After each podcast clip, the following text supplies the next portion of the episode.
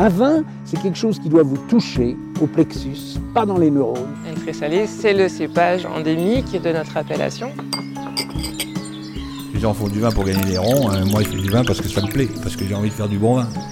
La terre d'ici, ça s'appelle du pouding. Aujourd'hui, la biodynamie est une recette, euh, un drapeau. En fait, c'est une démarche. Mediavino Pro, le podcast vin qui va plus loin.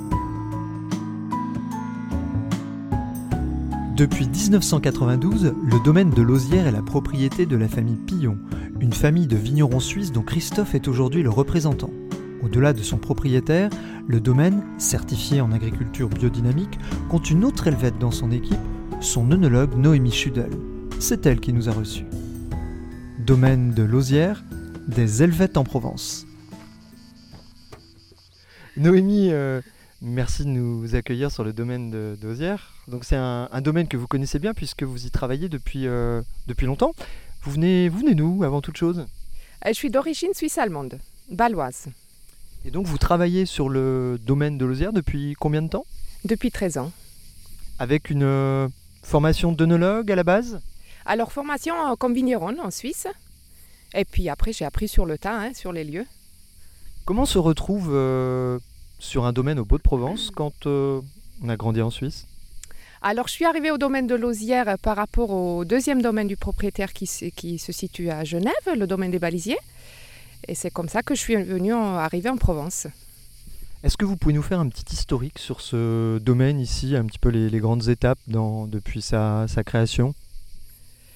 Alors, euh, le domaine de Lausière a été acheté par euh, Jean-Daniel Schlepfer et Gérard Pillon en 1992.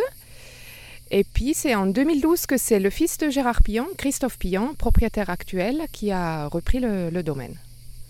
Donc c'est un domaine euh, qui, qui est important, qui a euh, quelle surface euh, Alors, on a 30 hectares de vignes, on a également 25 hectares d'oliviers. Et puis, avec les garrigues et les forêts, on a un total de 70, euh, hect- euh, 70 hectares. Donc on est vraiment dans un écosystème assez préservé du coup, de par ces, ces oliviers. Je vois qu'on est là tout, au- tout autour entouré, entouré d'arbres. Oui, tout à fait. On a l'avantage de ne pas avoir des euh, parcelles agricoles attenant euh, aux nôtres. Et on est vraiment euh, délimité par les, les collines, les rochers, euh, dans ce cirque du domaine de Lausière. Est-ce que vous pouvez nous décrire un petit peu les paysages que, qui sont votre quotidien, mais pour des personnes qui écouteront ce podcast, pour les, les faire voyager un petit peu? Alors ici, le paysage, euh, il est marqué par les vignes, bien sûr, les oliviers, et puis les, les cyprès euh, provençales, les pinèdes, la garrigue, les rochers en calcaire. C'est une particularité des, des vignes et des, de la géologie ici, et des, des terroirs euh, de Lausière en particulier? Oui, tout à fait. Bon, après, des beaux de Provence en général. hein. Donc plutôt oui des, des sols argilo-calcaires objectivement. Tout à fait, oui. Vous, vous êtes venu ici euh, parce que vous aviez envie de, de, vivre en Provence? Vous avez une opportunité professionnelle? Euh, comment, comment on se retrouve ici quand on, quand on a grandi euh, Donc vous avez parlé un petit peu du, domaine sur les bocs du lac Léman. Vous destinez à rester aussi longtemps quand vous êtes arrivé ici? Je ne me suis pas posé d'objectif, mais bon, après, c'est tellement un beau domaine ici. On a un joli terroir. Les cépages, les vins me plaisent énormément. Le caractère des, des vins. euh, du coup, bah, on n'a plus envie de repartir, quoi. Vraiment Et du coup ça fait 13 ans. Oui, tout à fait. Qu'est-ce qui a changé euh, dans votre travail depuis 13 ans sur le domaine de l'Audière Est-ce qu'il y a des, des choses qui ont été mises en place, qui ont fait évoluer votre fonction? Alors oui, euh, par exemple, on a vraiment mieux dé- développé la biodynamie, la viticulture en biodynamie. Depuis euh, 2015, on est certifié.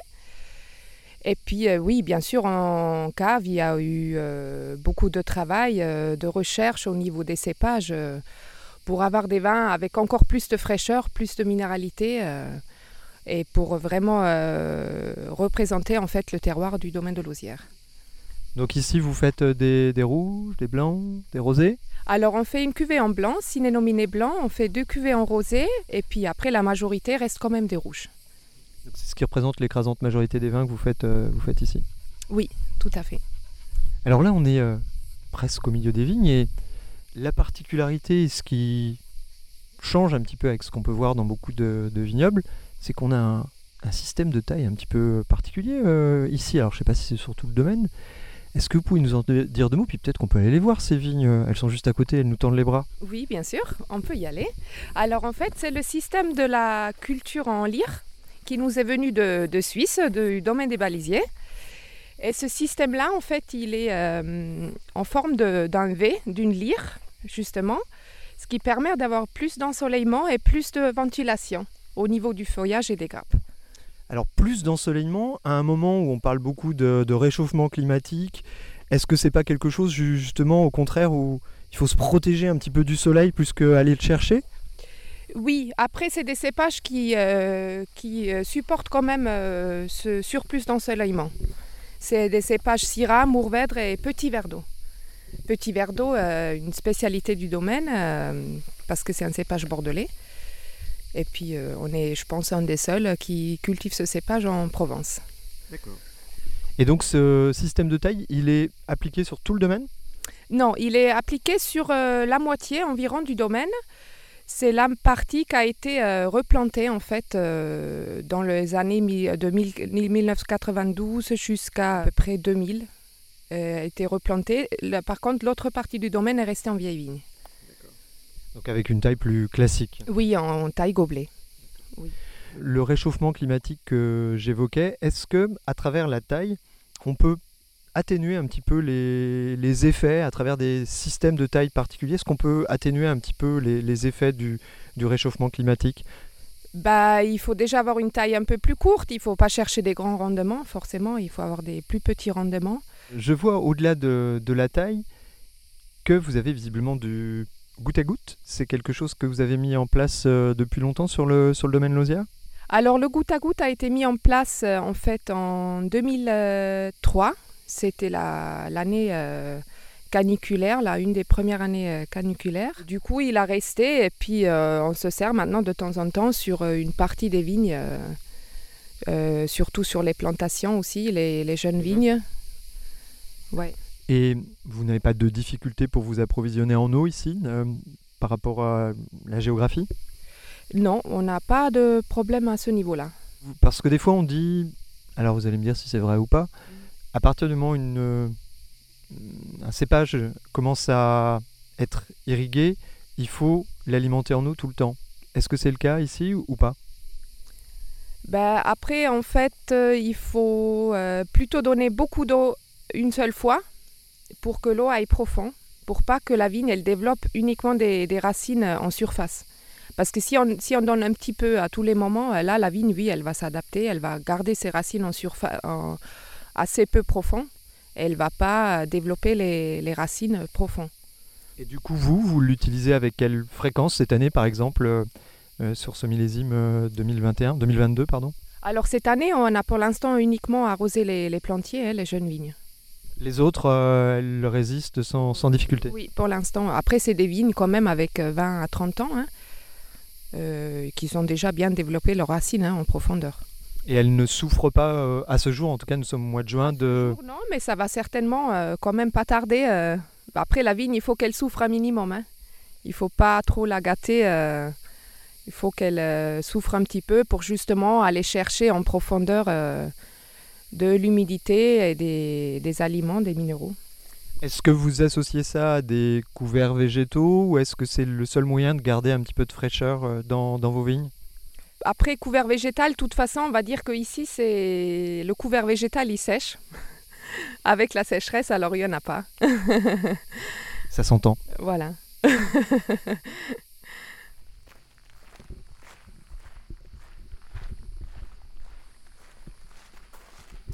Donc on prend la route euh, de votre domaine euh, de prédilection, le chai?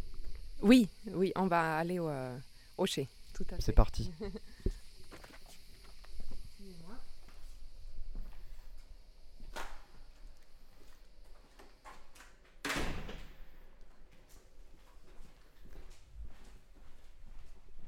Très apaisant ici. Oui, en plus, on a des pierres d'améthyste c'est la pierre de Bacchus. Alors c'est très impressionnant de, rigueur, euh, euh, ce, chai. il est euh, d'une rectitude euh, toute suisse peut-être? Oui, il y a certainement une influ- influence euh, suisse. Après, euh, l'hygiène est très importante pour euh, faire des vinifications euh, et des élevages en biodynamie, pour euh, avoir des vins en bonne santé, sans problème euh, bactériel. Euh, il faut avoir vraiment une hygiène euh, impeccable. Est-ce que vous pouvez nous présenter un petit peu ce, ce chai? Alors donc ici on a 40 cuves de différentes tailles, allant de la plus petite de 10 000 litres, de 1000 litres jusqu'à la plus grande de 15 000 litres. Particularité, elles sont toutes dans le même matériau? Oui, c'est des cuves en inox. Et puis on peut aller voir aussi le chai des, des amphores. Avant d'aller voir le, le chai au- avec les, les amphores, ce choix de l'inox, c'est un choix qui était là depuis le, le début? C'est pour des questions euh, pratiques que vous évoquiez tout à l'heure Ou euh, vraiment, vous c'est un support que vous aimez bien, euh, avec lequel vous aimez bien travailler? Alors on avait des cuves euh, en émail. Par contre, on a changé toute la cuverie en 2015 parce que au niveau de l'hygiène, c'est vraiment euh, parfait et puis c'est c'est des cuves à vie quoi. Parce que le revêtement émail peut s'abîmer, du coup le vin peut s'infiltrer derrière le revêtement émail et ça c'est c'est pas top top. Donc là, c'est uniquement pour la partie vinification? Vinification et aussi élevage. On a aussi des, des vins qui ne sont pas élevés en amphore qui font du coup leur élevage ici. Donc on a les deux, les deux possibilités en fait. Oui, tout à fait. Le béton qu'on voit beaucoup aujourd'hui dans beaucoup de domaines, c'était un choix que vous ne souhaitiez pas pour euh, faire vos vinifications et vos élevages aussi? Non, parce qu'après on a justement les amphores qui sont en béton euh, naturel. On s'en sert aussi pour les vinifications euh, et les élevages. C'est la prochaine étape en fait. Oui. Un escalier juste devant nous. On y monte là Oui.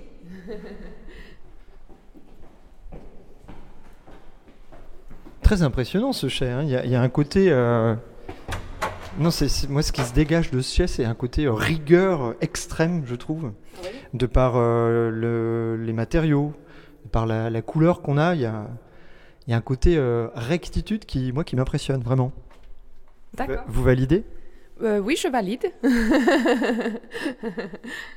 Donc là, on change d'univers, on pousse la porte, on retrouve des cuves en inox aussi. Ici, c'est la partie euh, des vinifications, des vendanges, avec le pressoir qui est juste derrière. Juste derrière, ouais.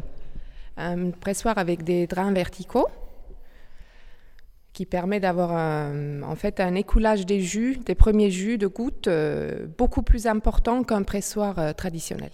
Et puis après, toutes les cuves de vinification sont sont thermorégulées pour euh, bien maîtriser les températures pendant les fermentations, qui se font uniquement avec des levures euh, indigènes, bien sûr. Et puis le débourbage qui se fait aussi sur les cuves thermorégulées, euh, uniquement à froid, sans, euh, sans intrants. Donc vous jouez beaucoup avec les, températures du coup par rapport à l'équipement optimal que vous avez, j'imagine. Ça permet d'ajuster les, choses en, vinif, j'imagine. Oui, alors après, c'est pas des températures excessives. hein. En déméter, on n'a pas droit à faire des, gros écarts de température. Mais ça permet de justement garder les jus blancs et rosés au froid pour le débourbage, pour pas que la fermentation part au niveau, euh, au moment du débourbage. Et puis après, quand le- les vins fermentent, euh, les raisins et les jus fermentent, euh, pour éviter que ça monte trop en température. Et en Déméter, on n'a pas le droit de, de trop jouer avec les écarts de température en fait. On peut pas aller ni trop, ni trop, ni Oui. trop. Tout à fait. Je vous en prie. Autre univers. Et là aussi, euh, quelque chose de très. euh, toujours dans la rectitude, hein, toujours. euh, c'est très impressionnant de droiture. Alors, on n'a pas encore goûté vos vins. Mon petit doigt me dit que ça risque de se retrouver dans les vins que vous, vous faites. Qu'en pensez-vous? Je pense que oui. C'est un peu votre idée du vin? Je dirais plutôt qu'on aime des vins euh, sans déviation, des vins euh, avec une fraîcheur, euh, une jeunesse en fait. Tout à fait. Et donc là, c'est l'univers majoritaire avec des cuves ovoïdes béton et quelques barriques aussi au milieu. Mais là, on a, on a combien de cuves béton là autour de nous? Alors en tout, il y en a pratiquement 60, parce qu'il y en a encore autant de l'autre côté. Impressionnant. C'est rare déchets avec autant de, de cuves béton. C'est un, un choix de longue date ici? Oui, alors euh, oui, c'est des, tous ces amphores, euh, ça fait maintenant euh, 20 ou 30 ans hein, qu'ils sont au domaine, tout à fait. Ils nous permettent d'élever le cinénominé blanc, notre cuvée blanc, à base de grenache blanc et clairette, sur euh, 18 mois. Et puis de l'autre côté, on a les petits verres d'eau pour la cuvée cinénominé rouge. 36 mois d'élevage. 36 mois. Oui. Et c'est le seul cépage que vous mettez dans des cuves ovoïdes Oui, après on met aussi du petit verre d'eau en rosé par contre. Euh, élevage de 6 mois pour la cuvée l'apogée. Du coup, ce que vous entendez par rapport au petit verre d'eau en, en œuf ovoïde, au niveau de l'appellation Les Beaux, quel type de vin vous faites en Beau de Provence? Alors euh, en Beau-Provence, on fait la cuvée Equinox euh, en rouge et Solstice qui sont euh, des assemblages des cépages des Beaux-de-Provence, justement, Grenache noir, Syrah, Carignan, au niveau des cépages. Avec des vinifications plus classiques, entre guillemets? Plus classique, oui, tout à fait. C'est pour ça qu'on a quelques, quelques barriques devant nous? Euh, les barriques, non, c'est aussi pour le petit verre d'eau. Oui. Donc les, les cuvées en Beau de Provence, certaines ont aussi euh, des élevages en, en cuve ovoïde ou pas? Non, les cuves euh, en appellation sont uniquement en, en cuve inox. D'accord. C'est un contenant, là, ces cuves ovoïdes qui euh, demandent une approche particulière, je dirais même par rapport à votre formation? Est-ce qu'on doit se faire la main un petit peu à ce type de contenant quand on est œnologue?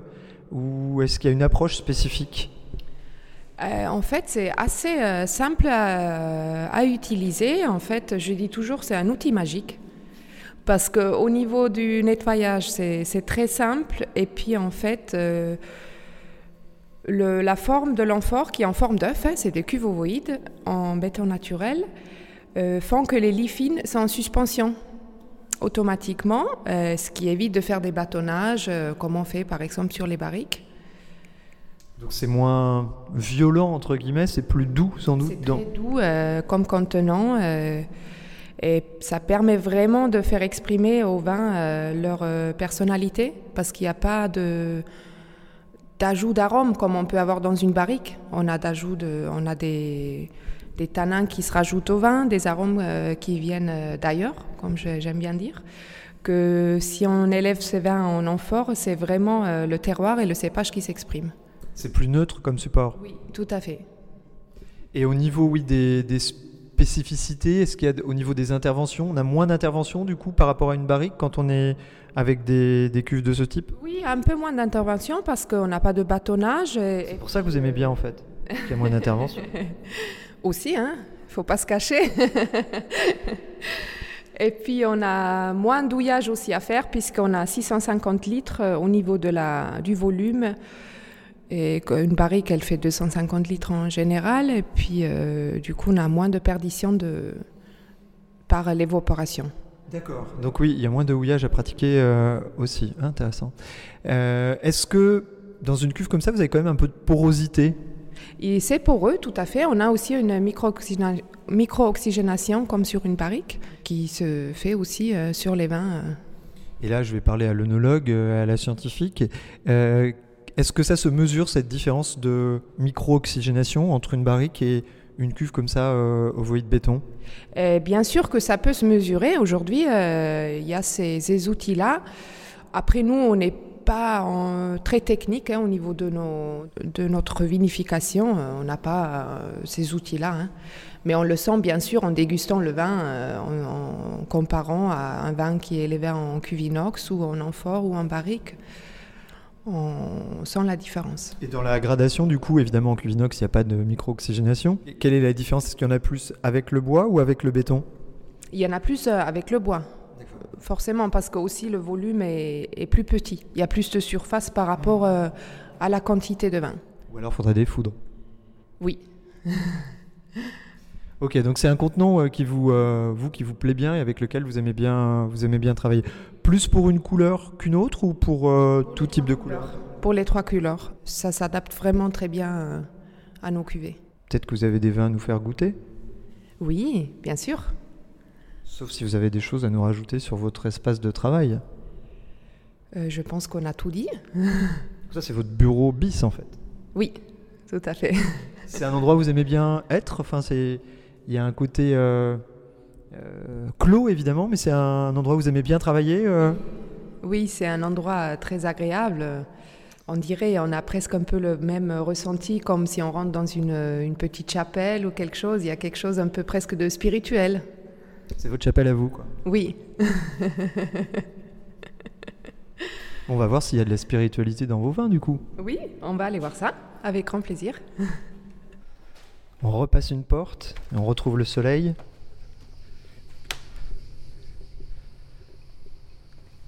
Là, je crois qu'on est bien en Provence. hein. Devant nous, de la lavande, des cicales. On se retrouve dans le caveau de dégustation et je vois de, vieilles bouteilles euh, du domaine de Lausière euh, qui étaient encore dans l'appellation euh, d'Aix-en-Provence, en fait, qui n'était pas encore euh, au sein de l'appellation Les Baux, qui n'existait pas. Qui n'existait pas encore. C'est des bouteilles qui datent de 1983. Ouais, 83 devant nous. Des anciens propriétaires.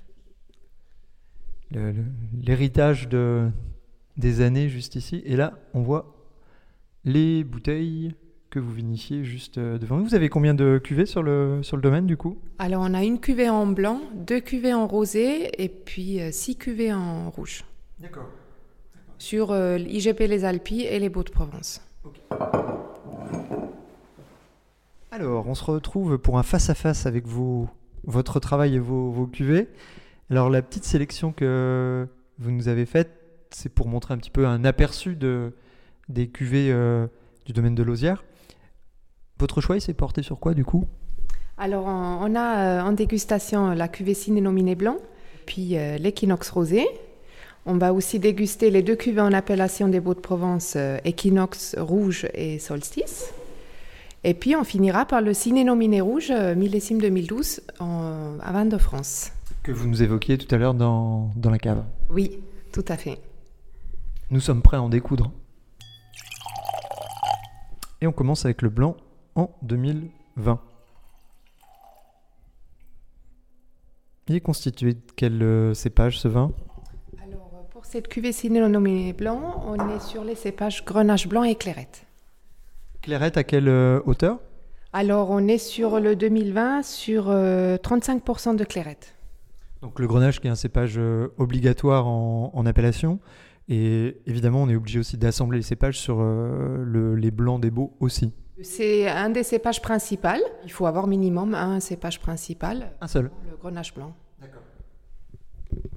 Vous aimez bien la clarette comme cépage? Oui, c'est un très joli cépage sur la fraîcheur, la minéralité.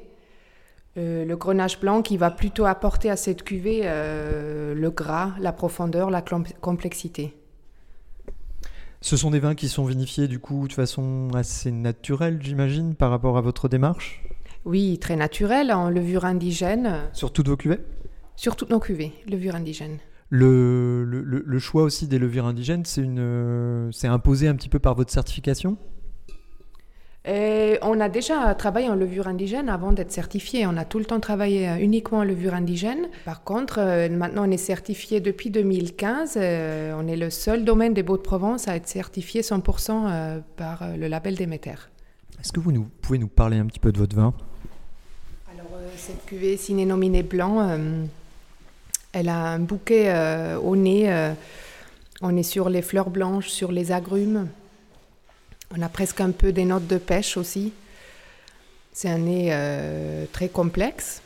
Et puis en bouche, on trouve cette, fraîcheur pour un vin du sud, ce qui est quand même assez rare. Une minéralité et puis une persistance en, finale euh, qui est assez exceptionnelle. Vous aimez bien vinifier cette euh, couleur? Ça représente une petite proportion, j'imagine, dans votre, dans votre, euh, dans, dans les vins que vous, vous faites, euh, les blancs? Oui, c'est un très petit pourcentage, euh, on va dire maximum 10%, ça dépend des millésimes. Mais euh, oui, c'est des cépages que, que j'adore vinifier, oui. Il y a beaucoup de demandes aujourd'hui sur les blancs. C'est une couleur qui pourrait se développer un, peu plus sur l'appellation des beaux, d'après vous? Oui, alors c'est déjà en cours. On a fait des plantations en 2021-2022 pour justement augmenter notre production en blanc parce qu'on n'en a jamais assez. oui, vraiment, ça se, vend, ça se vend très bien. Au niveau de l'appellation des Beaux de Provence, euh, la proportion est très limitée quand même sur les blancs. Vous avez l'impression que ça se diffuse un petit peu plus depuis quelques années? Euh, C'est en développement, oui, certainement. Il faut un petit temps aussi, je pense. Euh, parce que ça fait pas depuis très longtemps que la couleur blanc est dans les Beaux de Provence, dans l'appellation. Oui, je crois que c'est 2010. Euh, oui, un truc comme ça. Et puis, je pense que les vignerons, ils font aussi qu'ils aient le temps de, planter des vignes ou, euh, voilà, s'adapter au cahier des charges. On passe à l'équinoxe rosé Allons-y. Alors, euh, cuvée équinoxe rosé en 2021. Euh, sur des cépages majoritairement grenache noir, un petit peu de cinsault, euh, mourvèdre et counoise. Counoise, qui est un cépage qu'on plante de plus en plus aussi, j'ai l'impression, sur les, sur les beaux. Beaucoup de vignerons nous en parlent. C'est un cépage qui est adapté au, au réchauffement climatique, peut-être C'est un cépage qui est très très bien adapté à la région, au réchauffement climatique aussi.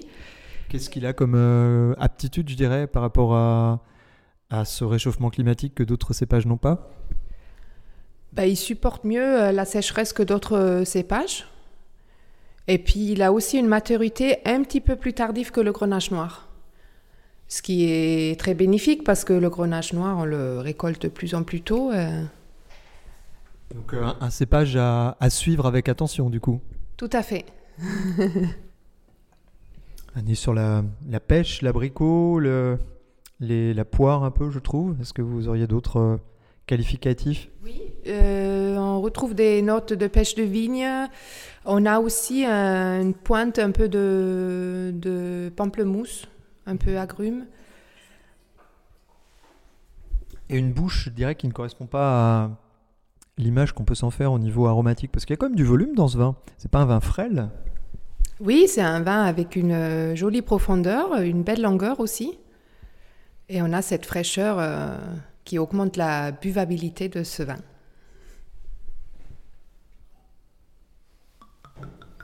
Vin numéro 3. Vin numéro 3, on est sur euh, Equinox Rouge en millésime 2015. Euh, sur les cépages, on a Grenache Noir majoritairement, euh, Syrah et Carignan. Et donc là, nous sommes sur un vin des Beaux de Provence. Appellation les Beaux de Provence, oui. C'est une appellation où on peut jouer quand même avec les, assemblages, les cépages. Il y a plein de déclinaisons de Beaux de Provence. Euh, oui, il y a pas mal euh, de cépages de toute façon qui sont euh, régionales, qui sont autorisés. Est-ce que vous, dans vos vins, vous appliquez quasiment les mêmes assemblages tous les ans ou vous jouez comme ça avec les assemblages au gré des millésimes qui forcément vont vous donner des raisins différents? Oui, bien sûr, on, fait des dégustations pour trouver le meilleur assemblage pour chaque millésime. Après, par contre, au niveau des cépages, ça va être d'année en année euh, la, même base. Après, c'est dans les proportions des cépages que vous allez euh, ajuster en fait tous les ans. Oui. En fonction de la dégustation, euh, on peut augmenter un cépage ou diminuer un autre pour trouver le meilleur équilibre du vin. Et pour ce qui est des vins des Beaux de Provence, donc au niveau des, pour ce qui est des vins des Beaux-de-Provence, au niveau des vinifications, vous avez euh, une vinification type? Alors la vinification, elle se fait euh, avec euh, en grains entiers, sans écrapage, sans. Quelles que soient les cuvées. quelle que soit la cuvée, oui, à part pour notre macération carbonique qui est en grappe entière du coup.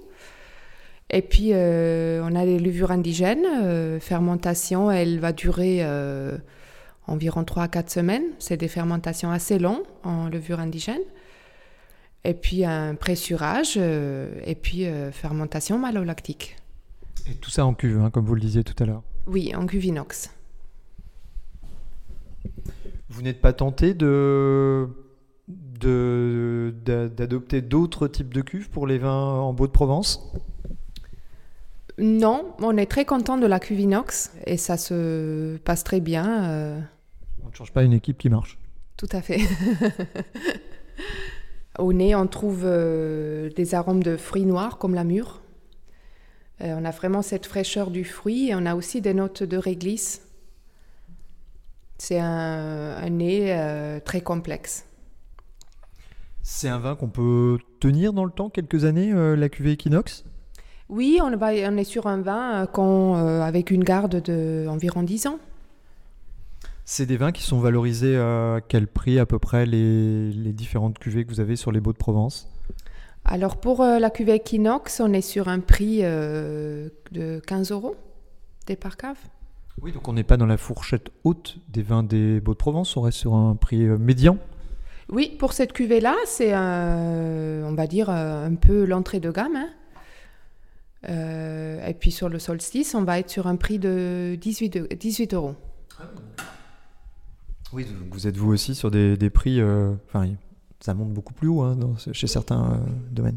Donc oui, dans un coin de votre cave, il y a quelques cuves qui sont réservées à un autre domaine, enfin un autre vigneron des Baux de Provence.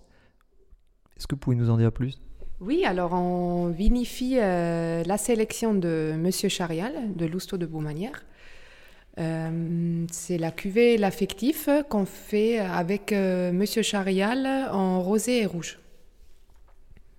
Et vous faites ça depuis, euh, depuis longtemps? Euh, oui, ça se fait depuis très longtemps, avant que je suis arrivée au domaine. Alors, je ne sais pas exactement le nombre d'années.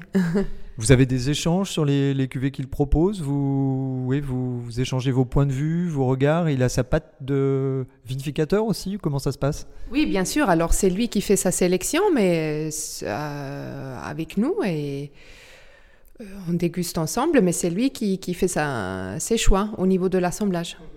Donc là, le dernier vin des Baux de Provence, Dernier vin, de, vin des Beaux de Provence, on est sur euh, Solstice en 2014 avec les cépages Grenache Noir et Syrah. Et puis, tout à fait. Pour les Grenaches Noirs, c'est vraiment euh, sélection des parcelles qui sont toutes euh, au haut de la vallée du domaine de Lausière. Et on a aussi un peu plus de jus de presse pour cette cuvée-là. Euh, pourquoi? Parce que sur les chutes presse, on va avoir des sur grenache noir euh, des tanins vraiment très veloutés. Vous allez voir en dégustation, euh, c'est des tanins très fins. euh, Il faut que je le goûte quoi en fait. faut goûter. Même type d'élevage que le vin précédent? Oui, on va être sur le même euh, type de vinification et d'élevage. Il y a un côté réglissé qui est plus affirmé, fumé un peu je trouve aussi. Il y a le côté réglisse qui est encore plus marqué que sur l'équinoxe rouge. On pourrait presque y voir un côté fumé grillé un petit peu presque. C'est pour ça que je vous posais la question, parce qu'on pourrait presque imaginer qu'il y a un petit élevage derrière, mais c'est pas le cas. Oui, ça fait presque des notes un peu torréfiées, euh, comme euh, lors de l'élevage en barrique. C'est une- pas du tout les mêmes. euh, Plus de fraîcheur dans le précédent. Ça, c'est un peu plus concentré, un peu plus structuré, un peu plus velouté aussi, comme vous le précisiez. Vous validez mon regard? Oui. En termes d'accords, mais vins, là, vraiment entre les deux vins, je pense qu'il y, a il y a des accords très différents à, à opérer. Oui, alors euh, l'équinoxe rouge euh, est un vin euh, qui peut être accompagné par, par exemple, des barbecues même, ou même un vin d'apéritif. que le solstice, ça peut très bien marcher avec une épaule d'agneau, par exemple. Des plats, euh, Agneau confit ou quelque chose comme ça, je pense que ça doit bien matcher. oui. Et alors, dernier vin, Ciné nominé rouge en 2012. On est sur un vin de France parce que le cépage petit verre d'eau ne permet pas euh, d'être en appellation des Beaux de Provence. mais alors pourquoi du petit verre d'eau en Provence? Alors ça, c'est un héritage des anciens propriétaires hein, qui ont planté ce cépage ici. Et puis, euh, il faut dire qu'il s'accorde quand même très bien avec le terroir et le climat du domaine de Lausière. Et donc, c'est un, un vin pour le coup qui est vinifié dans des, les cuves ovoïdes béton qu'on a vu euh, tout à l'heure, Oui, pour- pendant 36 mois, euh, élevage en, en amphore. à 100%. 100%. Un petit peu plus fermé peut-être, non? Un peu fermé, c'est une cuvée euh, qui- qu'on peut même carafer. Hein. Très, très fruit noir en tout cas, très, très introverti, très côté austère un petit peu. Oui, alors il faut laisser le temps de qu'il s'ouvre. On a des notes de un peu de baie de sureau, de myrtille, euh, et puis on retrouve aussi euh, la réglisse. Petite pointe graffitée, moi je trouve, je sais pas ce que vous en pensez. Oui, on retrouve aussi. Noémie, on va vous remercier de nous avoir accordé euh, de votre précieux temps. J'imagine que vous n'attendez pas euh, des médiavinos tous les jours pour vous embêter pendant une heure avec un micro. oui, c'est sûr que le temps, euh, on n'a pas beaucoup de temps à hein, accordé, hein, mais c'est avec grand plaisir. Vous allez enchaîner sur quoi dans votre travail là typiquement aujourd'hui par exemple? Bah, on va aller s'occuper des vins, hein. voir si tout va bien faire des soutirages. Euh. Ben, je vous remercie en tout cas. Merci beaucoup. Et à une prochaine ici ou là? Oui, avec grand plaisir. Merci, au revoir. Au revoir. Allez, bon courage, au revoir. Au revoir, bonne soirée.